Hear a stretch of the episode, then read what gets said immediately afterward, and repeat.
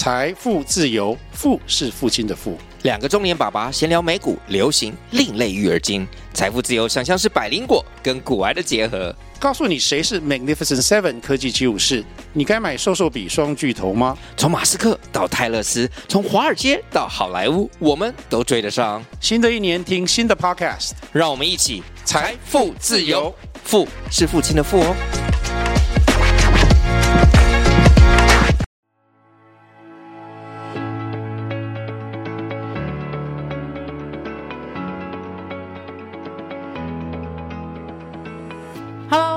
大家收听电阻 Allergy 电通学，这里是电通行销传播集团的官方 Podcast 频道。在这里，我们会跟大家分享行销案例的幕后故事、行销趋势，还有在电通工作的体验。今天是我们的永续发电厂，那我们很荣幸邀请到凯洛的 Albert 跟我们分享他加入凯洛之后推动了很多有趣的事情，还有一些有意义的事情。那希望透过今天的节目，我们可以让大家更了解电通还有凯洛，我们在这方面有哪些作为。那我们就先请 Albert 来跟大家。打个招呼，Albert 好，大家好，呃，很开心今天来上电阻 Allergy 电通学的节目。那希望今天透过我的分享，可以让大家看到一下我们电通还有我们凯洛在整个永续的路上做了哪些不一样的事情。好，我觉得在我们开始讲这些比较严肃的话题之前，其实 Albert 是一个很有趣的人。让我们先来请大家分享一下他从开始工作之后一些不同的经历，因为这些经历造就他现在为什么可以推动这些精彩的成就。我觉得是有很多 insight。在里面可以跟大家分享的，可不可以请 Albert 先跟大家说一下？好啊，我觉得说有趣，其实真的是蛮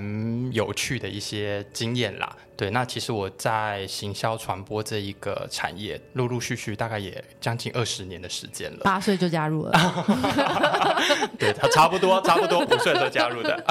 对，那我就觉得说，其实行销传播它是一个很大。然后也很广的一个领域，对。那其实以我自己的经验来说，其实我的整个职涯吧，大概分成三个大块的面向。其实我最早最早开始跟行销传播有关，只是从大学的时候，其实我大学本来就是念跟行销传播有关的，我是念广告系，所以其实对我来说很理所当然的。大学毕业之后，我就想说，哎，那我是不是应该要到广告公司来看看？所以其实我最早最早我的 career 是从广告公司开始的。对，那广告公司的这个 journey 大概待了七年半左右的时间，就也就是跟大部分做广告的同事一样，可能是从小 AE 慢慢慢慢做做到 account director 这样子的一个位置。做到 account director 之后，其实我就一直在问自己说，哎，有没有机会我可以让我的 career 有多一点点不同的面向？因为其实做广告，坦白说，它就是非常非常 focus 在做 communication，content 也好，或是用 creative 的方式去帮客户解决他一些 business 上面的一些问题嘛。所以其实当我大概做到七年多的时候，我就想说，哎，其实行销传播领域的范畴好广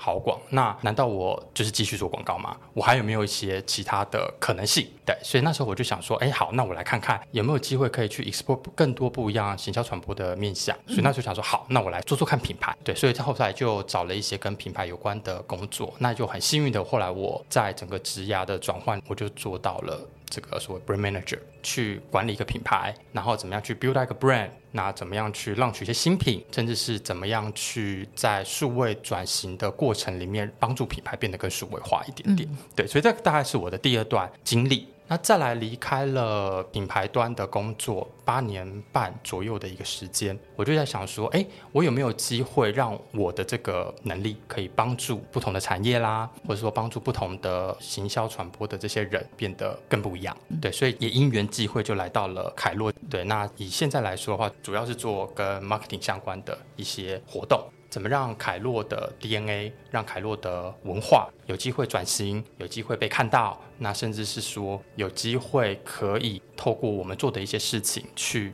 鼓励更多更多的影响力。对，那我觉得这个东西其实跟整个电通在意的所谓的 social impact 这样子的一个主轴，嗯、我觉得是非常非常 in line 的。嗯，对，所以其实我也很希望说，等一下透过我们的分享，也让大家知道说，哎，我们其实在这个过程里面，我们做了哪些努力，嗯、然后是。Under 在等住这个 framework 的，因为一直都做广告嘛，那一直在 communication，那通常最喜欢就是来总结一下，那你会各自给这三段经历什么样的 hashtag？哇，这个这个问题非常非常的大，然后也挺挑战我的这个创意的能力的。对，那毕竟我们之前也是做 account 的嘛，很多时候也是需要下一些标题的，所以我这个这个主题我大概想了一下，我觉得第一个以广告的经历来说，我其实去思考是这个经历对于我的整个 career，对于我的整个人生的 journey，它到底。扮演什么样的角色？以广告的经历来说，我觉得我会给他放的 hashtag 叫做“伸手摘星”。那为什么会讲“伸手摘星”的原因？其实、哎、以前是 Burnet 的吗？是 Leo Burnett 的。对，所以我最早广告其实是在跟 Leo Burnett 有比较强的关系。对，那其实我很 believe 这一个。哲学啦，我相信每一个不同的广告公司，嗯、不管是奥美，或者是说电通，好，或者是过去我自己的经验在里奥贝纳，其实伸手摘星一直是我很 believe 的一个 philosophy，因为它其实这个讲的是说，伸手摘星，即便徒劳无功，嗯、也不至于满手污泥。对，所以我觉得这个 philosophy 它影响我在我的这个阶段，让我知道说，哎，其实很多时候只要我勇敢去追求。或者是说我把我的目标设得远大一点点，其实就算我没有达到那个目标，但是至少我都还是在往对的路前进。那第二个部分的话，就是回到品牌管理啊、品牌经营的这个阶段。那我觉得这个阶段的话，我下的 hashtag 其实很简单，因为其实我在操作的品牌一直都跟 Johnny walk 有关。这一段经历里面，其实我会下的 hashtag 就是 Keep Walking。Even 是我自己在回顾过去的在做品牌的这八年半的经历里面，不是都是那么一帆风顺的。当初我从整个广告的经验转换到做品牌的时候，其实中间有好多好多我不熟悉的东西，完全不是我舒适圈的东西，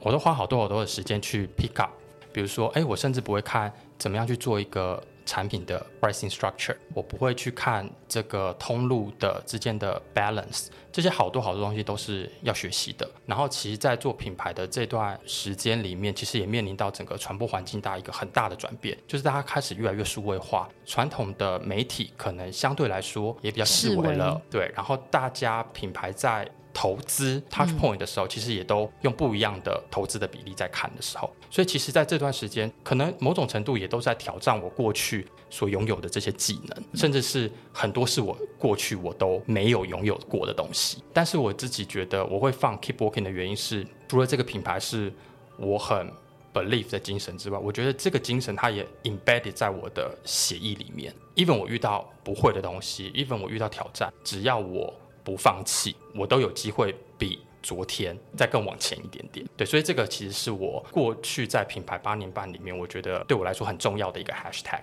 那以现在来说，其实我加入凯洛十二月二十号，大概就满两年了。对，那其实我当初希望可以加入这一个团队。其实很重要的原因是，我觉得我好像有机会可以在这个团队里面去成为 be inspiring 的一个角色，嗯，所以我会把现在我在做的事情，我会希望我是一个 be inspiring 的角色，给到我的同事，嗯，给到我的主管，跟任何跟我有关系的人，我都希望我可以透过我的经验、我的 capability 去 inspire 他们，可以成为更好的自己。所以这个其实是我目前在这三个经历里面，我给自己的一些设定吧。我们在进入下一个题目之前，我想要请你可不可以先分享一下，就是你现在在凯路做的是一个什么样的职位？然后这个职位事实上它可能需要 cover 什么样的工作范围？其实我们 Diageo 的时候认识的嘛，就也也也不算认识，反正我们应该健身房的时候不小心碰到。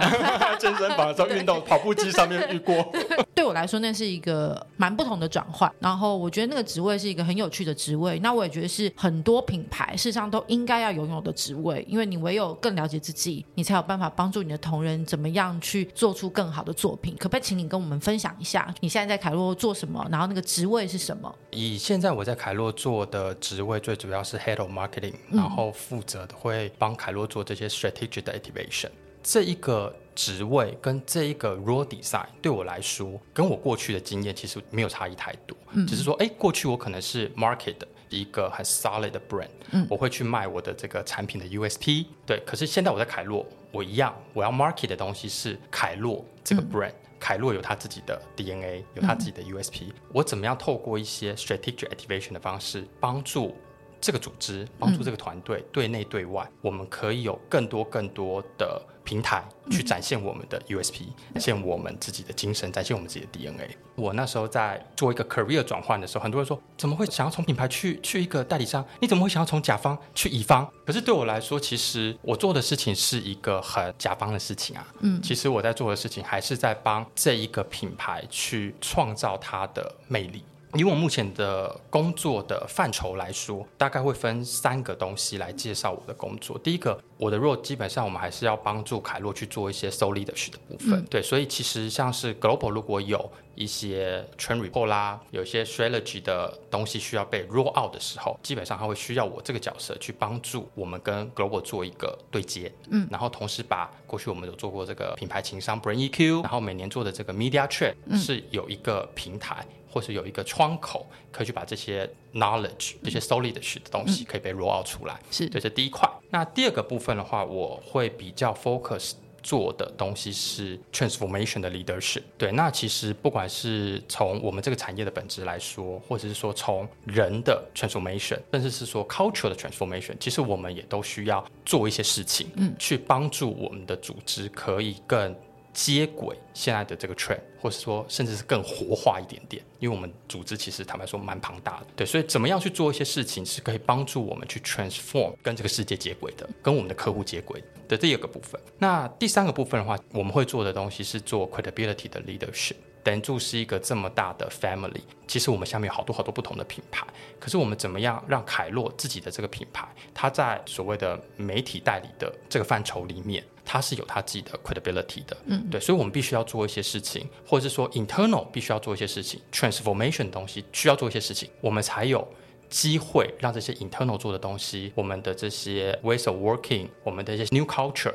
是有机会被外面的人看到，所以这个大概是以我现在目前的工作我会去 focus 的三个面向。听起来它事实上是蛮多的，因为我当然又在集团的角色，所以我事实上就是三不五时会关注一下各品牌现在在发生什么事情。那我觉得凯洛有一件事情，第一个是好奇，第二个是我觉得办得很成功，就是你们在 DEI 上面的推行，跟你们在 DEI 上面的投入，可不可以跟我们分享一下？就是为什么凯洛在这件事情上面会选择这个题目，然后会来做这件事情，因为它的确是 in line with 集团的整个 policy。但我觉得各个品牌 internal 在发展的过程里面，还是会有你们想要去 cultivate 的 culture。那为什么会着重在 DEI 这件事情上？因为凯洛对我来说已经是 very open 啊，very diversity 啊，说 why 还需要做这件事情？好，希望你有机会可以坐在我们办公室跟我们一起上班。相对来说，我加入这一个团队，坦白说，我还是 new joiner，要新一点。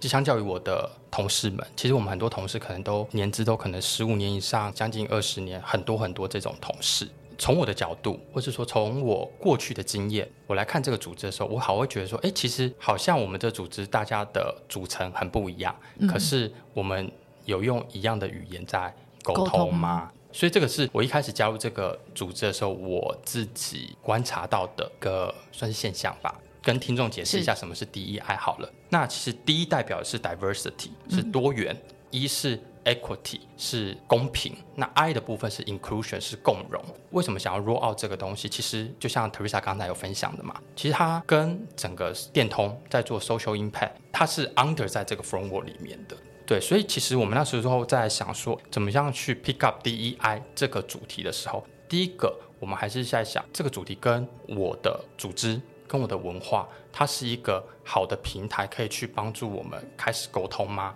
所以我们那时候其实在想，在思考这个面向。因为其实从整个电通的 social impact framework 来看，比如说我们在意的是环境永续，我们在意多元包容，我们在意数位共好。可是这些主题里面，到底哪一个主题它跟凯洛的 relevance 是最高的？然后再来就是哪一个主题是最有机会可以帮助我们去 drive？我们的 culture 的 transformation，对，所以那时候我们就看到了这个 framework 我们就想说，其实多元共融对我们来说很重要哦要，diversity，因为我们凯洛的人大家都很不一样，可能有很年轻的，有很比较资深的，甚至年纪大一点点，所以说在整个产业的他们很有经验的，maybe 可能是十年、二十年前的经验。对于这些所谓数位原住民来说，他们其实在整个成长的背景，他们所受的 knowledge 跟环境，其实非常南辕北辙的。那再来，其实我们有看到说性别也很不一样嘛。以我们公司来说，大概有百分之七十五 percent 都是女生。所以性别不一样，性别的偏好、性别的取向，我们公司也有一些不一样的族群存在。所以我们就在想说，哎，那我们有没有机会可以让大家找到一个共同的语言来开始？这件事情。所以这个大概是我们当初被 inspired 的。然后呢，我们其实最早最早是在二零二一年的十月开始这个 journey 的。其实坦白说，在二零二一年的十月一开始的时候，我们也不知道什么怎么 DEI 啦，什么 I。哎，十月的时候其实是一个台湾同志打游行，跟大家也小小科普一下，台湾是亚洲同志大游行最火红的地点，那一天各国佳丽都会飞进来。所以，我们那时候就想说，因为其实凯洛很重要的一个核心精神叫做 Designing for People，所以 People 一直都对我们来说很重要。所以这个 People 它某种程度也 stand for DEI 多元、公平、共融。对，所以我们那时候就想说，好啊，那反正我们也都要做这些 social media 的 content，我们也要需要去苦捏一些外部的能见度，何不在这个十月的时候，哎，我们 borrow 这个的主题，嗯、我们来 create 一些小小的 activation，我们来试水温一下看看好了。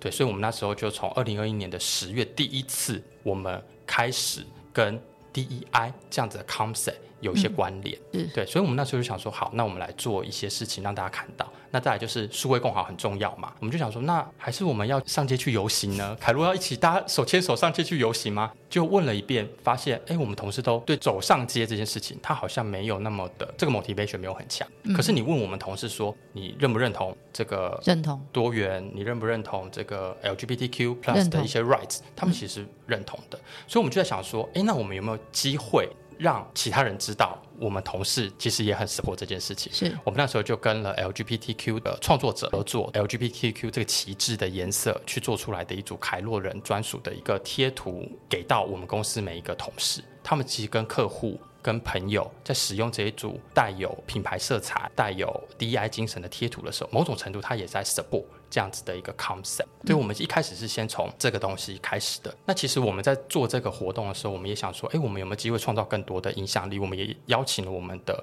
客户 Uniqlo 一起来 join 我们。那时候做了一个公司的彩虹的 T 恤，我也有收到。对，Uniqlo 的 T 恤。好，然后我们那时候也跟 Podcaster 甲板日志，他们其实是台湾的一个男同志的广播节目。我们邀请他们到性别友善的餐厅，举办了一个小小的实体的 celebration，让同事们开始更认识什么是 LGBTQ plus 这样子的一个概念。我们透过一些小小的活动去 create 一些小小的火花、小小的涟漪。结果我们第一次试水温之后，发现，哎，其实大家蛮 buy in 这样子的概念的，然后也蛮喜欢这样子的一些 activation。这个东西就变成我们在进入到二三年的时候的这个活动。我们开始去优化我们所做的一些事情。是，那二零二三年我们大概做了什么？因为我知道凯洛今年得到女人迷办的 DEI 多元共融愿景奖的 DBTA 的肯定。对，DBTA 就是 Diversity for Better Tomorrow。OK，Award。其实我们今年就把我们过去操作的一些东西啦，我们其实就整理了一下，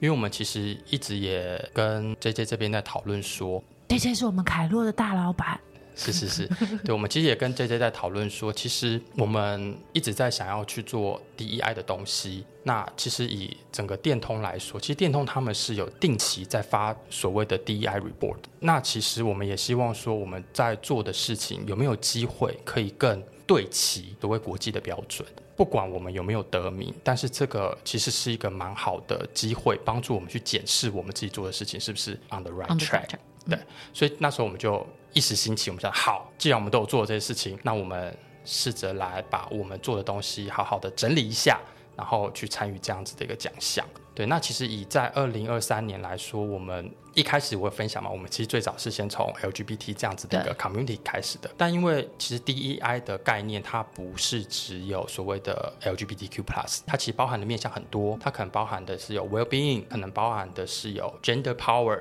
它可能有包含这个 disability 的一些 rights 等等等等。那我们就想说，既然我们要 own 这个平台，我们应该要去关注到每一个不同的族群。族群。对，那其实我们在二零二三年，我们最早开始做的东西是做所谓的性别力。对，那其实我们 borrow 的是 International Women's Day 这样子的一个 occasion 来做。我们那时候想要做这个性别力的时候，其实第一个发想是觉得凯洛就是女生很多嘛，其实这些女生有不同的角色，年轻的有妈妈，有 single lady。但是其实每一个女生她其实都应该 stand for 她自己的 gender power，、嗯、甚至是 for 男生来说。男生他也可以拥有他自己的 gender power 啊，他也可以有他女性特质的性别力，也可以有他男性特质的性别力，甚至是我们公司很多女生，她很多都是男子力耶，对 对，所以他们其实拥有更多的是男性的这个性别力在。Day to day 的 work 里面，所以其实我们那时候在三月的时候，我们就希望我们可以去 celebrate 一下这件事情，或者是 communicate 一下这件事情。对，那再来的话，其实我们也开始把我们触角，把我们的概念变得更广一点点。像我们可能就不单单做 LGBTQ，我们不单单做 gender power，我们甚至是开始做一些所谓的 unconscious bias 无意识偏见。对，那怎么样在我们 day to day 的日常工作里面，很多时候我们可能有一些无意识偏见，我们不知道。可是我们透过一些 program，我们透过一些 workshop，透过一些 leadership team 的 workshop，去让大家更理解无意识偏见，嗯、然后去找到一个更好的方式去跟不管是跨族啦，或者说他自己的团队去做更好的沟通。所以我觉得这其实某种程度也是我们把 DEI 的概念把它扩大，然后。落实的面向再更多一点点，对，然后再来的话，其实我们今年我们还是有做一些跟 LGBTQ 有关的活动，一样我们在十月的时候，我们那时候就邀请我们的同事，哎，大家都不想上街游行嘛，那我们有没有机会可以更贴近所谓数位的潮流？对，所以我们那时候之前我们操作的时候是做贴图，那今年的话，我们就邀请我们的同事，每一个人都可以化身自己的一个虚拟爱神，做一个自己的 Memoji。酷哦，对，然后我们就邀请他做啊，我们大概公司有一百八十个人，然后参与了大概有一百二十五个人去做自己的一个 Memoji。嗯，对，可能男生他想要呈现出来是女生的 Memoji 的形象，或是有些女生她想要把自己打造成是一个男生，或是男性，或是非二元性别的一个 image，嗯，都可以。我们就把这些 Memoji 把它 collect 起来，然后去做成一些 social 的 content 去对话、去沟通这件事情。然后我们也邀请我们的同事写下他们每一个虚拟爱神的一个宣言。我们有一个网站，让大家可以在上面去投票，对，让大家看到每一个人的一个这个 DEI 的信念。这其实我们做的。那同时呢，我们其实也有邀请黄小爱，是一个。算是跨性别的一个影音的创作者，嗯，来到我们公司来跟我们大家同事去分享他的一个自身成长的一些经验，他曾经受到的一些不开心、霸凌等等等等，怎么样变成他现在的自己？那我觉得这一些操作，其实某种程度也都让我的同事们更能够感受到说，凯洛是一个很友善职场的环境。我们看见的是每一个人的。多元，我们看到了一些真实的力量，嗯、是。对，所以其实这个大概就是我们今年做的东西，我们就把这些东西整理整理，然后去报奖，诶，就很幸运的看起来我们做的事情是 on the right track，、嗯、至少在这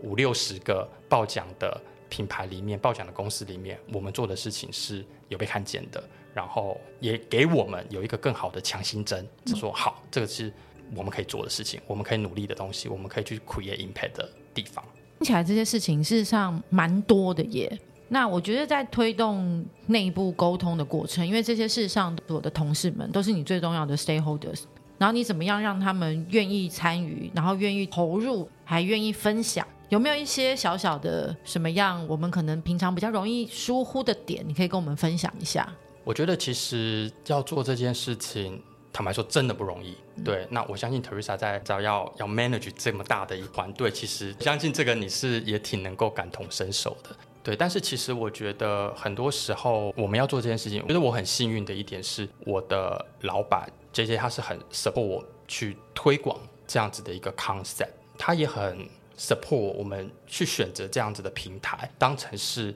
跟同事之间的一个共同语言。嗯，对，我觉得这件事情。第一个 management level 的一个 support，我觉得是很重要的。对，它帮助我在 roll out 这件事情的时候是更有信心，嗯、然后同时有更多的 support 可以去 drive 这件事情 happen。嗯、那再来的话，我觉得另外一个东西，既然这是一个被老板 support 的 agenda，那我怎么样去 activate 我的同事？嗯、这件事情，我觉得他必须要把它沟通出来。嗯，那我觉得重要的是这个 vision 是什么？嗯、我们。做这件事情的原因是什么？我们做这件事情，我们可以从中得到的好处是什么？或者甚至是说，我也找了好多好多的数据去帮助我跟同事去建立沟通。比如说，哎、嗯，有在 roll out DEI 的组织，他们可能在员工 retention rate 上面是比较好的表现的，可能在对于创意的展演上面表现上面，哎，也是有提升的。所以我们找了好多好多的资料，找了好多好多的理由，找了好多好多的原因，去让我们的同事觉得这是一件对的事情。嗯、and 我们有没有机会可以做一点点的改变，让这件事情是可以发生？对，所以我觉得这个 set up 的 same goal 的 same vision 是很重要的事情。对，所以这个东西是我觉得在推行所谓 DEI 上面，我们做的很多努力啦，甚至可能对我很多同事来说。啊，D 是什么？E 是什么？I 是什么？他们一开始都讲不出来，可是他就是必须要一直沟通，一直沟通，嗯、让他们觉得对这个东西跟公司有关，跟我每天所处的工作环境有关，这件事情他才能够变为是一个友善职场的日常。那再来的话，其实刚才有问说，哎，但是还要怎么推动呢？其实我觉得有另外一个东西，我觉得蛮好的，是我们其实有成立一个所谓的 DEI 的 committee。这个 committee 呢，其实以二零二三年来说，我们有二十一位的同事，哇，这么多，来自于不同的部门，他其实是我们 committee 的一员。那有了这个 committee，对我来说，他们真的是我最大最大的 supporter，我最大最大的小帮手。当我要去 roll out 一些活动，需要去做更多。所谓的跨组织，或者是说做更深度的沟通的时候，这些成员、这些种子，他们其实是可以帮我去 roll out 这些东西的。就像我之前有讲，我们二零二三我们做这个 Memoji，也都是靠这些 committee 的成员，他们去教导大家手把手，对，手把手啊。我有些人不知道怎么去做这个 Memoji，他们去教他们做，把他这些资讯把它 collect 起来。那我觉得善用 committee，让大家可以。有一个共同的语言，然后可以去协助我们沟通更多的事情。我觉得这个也是我们的一些小的诀窍啦。嗯，对。我觉得从刚刚听下来啊，事实上对我来说就是 new new new，你又是 newcomer，然后 DEI 又是一个 new concept，在做很多事情都是 first try，都是一些 new actions 或是 new behavior drive。你觉得在这个过程里面，我觉得这个东西不断的加成加成之后，它会起了很多质变。那你觉得在凯洛里面，因为这样子推动下来，你觉得在文化上面，或者是在共同语言沟通上面，你觉得有什么样很感动，或是你觉得有没有一些小小的故事可以跟我们分享？我觉得这个改变对我来说，其实因为我们等于是从零到有，所以东西你的 from 跟 to，你只要是过去没有做的，你只要做了一些事情。它一定会有一些改变，就像你讲的质变的部分。嗯、对，那我觉得第一个，我先讲感动的部分好了。我们其实有些同事，他过去他的人生的故事，或者说他过去的一些成长的经验，可能不是太好的。可是，在我们做了这些小的 activation 之后，嗯、不管是做性别力也好啦，无意识偏见啦，或者是说我们做的这 LGBTQ 的一些 communication，甚至是找跨性别的创作者来分享他们的故事等等。我的同事有私讯我，我大概简单讲一下给我的回馈。那他就想说，他其实是 LGBTQ 的一员。对，他说，其实他也从来都不觉得他身为 LGBTQ 的一员，他有多么的不骄傲。对，Okay, 不骄傲。嗯、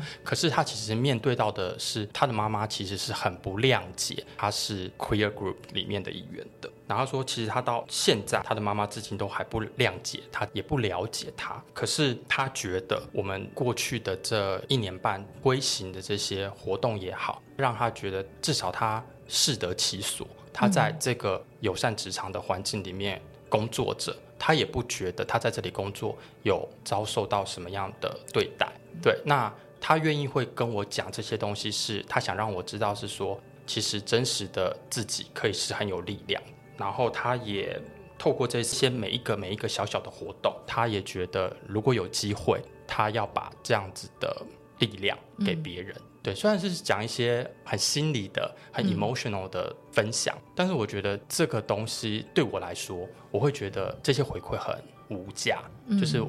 我没有想到说，原本我只是想说让大家有一个共同的语言。然后想说，哎，如果我们有这样子的一些文化的转型，我们有没有机会让其他产业的人看到我们？原本我的最初的想法，可能我都没有想到说，原来我们做的事情是可以帮助一个人变得更有力量的时候，嗯、我觉得这个东西对我来说是很感动的。然后再来的话，另外一个东西，我觉得我也很开心的是，其实凯洛是一个一百八十个人左右的一个组织，可是我们的成员就像之前有分享的，有的很资深，有的很资浅。可能大家在沟通上面还是会有一些啊，有些东西我不敢讲出口，我讲出口害怕表达自己的意见，害怕表达自己的声音。可是我后来发现，在推行的这些活动之后，我感觉到我的同事比较愿意在某些场合里面举手，或者是说他有一些不同的看法的时候，他会提出来。那变成是说，只要有人开了这个头，那我们就开始会有对话的空间。对，所以我觉得这个也是我感觉到一个比较明显大的不一样的地方。所以真的就是打开来。其实我觉得 DEI 有一件事情很重要，就是要开始可以对话。那个对话，不管是性别，不管是年龄层，或者不管是不同的世代，我觉得当你开始有对话之后，那个对话背后，当然你还要愿意理解或愿意倾听，他还有很多很多需要。可是我觉得，当你愿意伸出手做邀请动作的时候，我觉得他某种程度就是会开始。让很多人愿意加入，有一些回馈，对，那那个加入才会开始让所谓的 DEI 这件事情真的被展开，不然的话，它就会变成只是口号，或是变成只是一年一次的大秀拜拜。听下来我很感动，是我觉得那个打开来的那个对话，不单单只是对话，它还有很多的互动，它有很多的交流，它有很多的理解。因为有了这些之后，我觉得它才可以变成一个基础跟一个基石，让大家可以在上面把自己展开来。因为当你一直很害怕的时候，你都是缩着的嘛。那当你可以把自己展开来的时候，我觉得它就会变得越来越漂亮，跟越来越精彩。我觉得我蛮感谢 Teresa 帮我做这样子的一个小小的结论，因为其实当初我们在做这样的活动的时候，其实我们就在想说，我们不要做一件事情是有这个皮没这个灵魂，嗯、所以其实我们在操作这个 DEI 的时候，其实我们中间还是有一些 education 的 program 在里面的，做一些 workshop，甚至是对一些可能中高阶的主管。让他们更理解这样子的精神，然后他们也有在这个过程里面去写下他们的 commitment。如果他们上完了这个 workshop 之后，他们第一件会为这个组织、为他的团队改变的事情是什么？就是我们在做这件事情的时候，我们不想要沦为它就是一个口号，它就是一个表皮，对。可是它是一个没有灵魂的东西，对。所以其实这个也是我自己在操作，或者说在 drive 这些事情的时候，我很在意的东西。至少我觉得。操作这一年半下来，我看到我的同事给我的回馈，我看到我们组织同仁的一些小小的 behavior change，我觉得这件事情让我蛮感动的。然后另外一个东西，其实我相信要让一个组织的文化去改变，它不是一触即成的，嗯，它必须是我们慢慢慢慢有越来越多的人加入，有越来越多的盟友愿意去。Embrace 这样子的 concept 的时候，我觉得这个东西它就会变得很不一样，很不一样。从不一样开始，也许我们会变得更有力量。那可不可以最后跟我们分享一下，展望明年二零二四年，你们有哪些事情可能会发生，让我们也偷偷学一下？我们可不可以偷用一些 idea 来做一下交流？交流没有不用学，不用学。对，因为我觉得 DEI 的精神就是要看见个体的。独特性，对，那坦白说，在资源有限的情况之下，过去的一年半，我们可能还是 focus 在操作这些，比如说 LGBTQ 啦、呃女力啦、Gender Power 啦等等。但是其实男生在我们的公司，他是相对少数的哦，在这个产业 也是相对少数的。是你如此珍贵，我们都很珍贵，一样珍贵。好，所以我在想说，接下来的一年，我觉得可能我们会开始去。关注一些不一样的，不管是性别也好，或者说不一样的族群，嗯、他们的一些 needs，、嗯、或者是不一样的生命经验的角色，他们也许有不一样的 needs。就像天通有做这个玛丽亚，我觉得他就是 capture 了一个单一的角色。那这个角色的确，他们很需要被关注，也很需要在这个产业被看到。对，那我就觉得，哎，接下来的一年，我们会想要再去 explore。一些不一样的可能性，在这个事情上面，那确保每一个人都是感觉到他们是被 included 的，嗯、我觉得这个是更重要的。我觉得事实上集团也在做很多跟 DEI 相关的东西啦。那主要负责人当然是迪斯，那我就假借迪斯之名，邀请你一起加入 DEI 推动的计划里，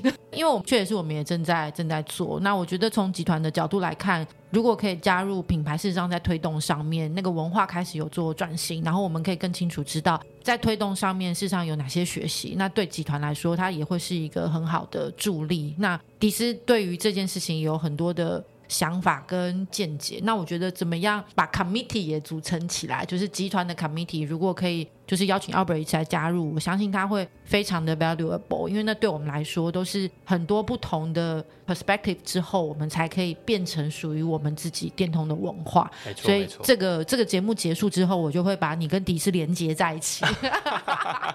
搭起友谊的桥梁。是是，而且因为迪斯也是赞助我们这个节目播出的始作的 founder，因为有玛丽，我们才可以有这个节目，所以我们希望把你们两位就是牵起来，好的，就是牵起友谊的桥梁，让我们在 DEI 这件事情上面可以做更多的事情。今天的节目就到这边，非常谢谢 Albert 刚刚跟我们分享这么多感动，还有非常具有启发的一些故事，还有一些 tips。那我们希望可以把这些美好的经验，不管是跟我们自己的同仁分享，或是跟其他外面的朋友们，我们跟你们一起分享。那最后就是提醒大家，Dentsuology 的节目是每两周上架在 Apple Podcasts、Google Podcasts、Spotify、KKBox。First Story，那欢迎大家订阅收听。如果有任何建议或是想要听的议题或是故事也好，都可以留言给我们，让我们一起听听电通学，万事通通电。再次谢谢 Albert，谢谢大家，谢谢。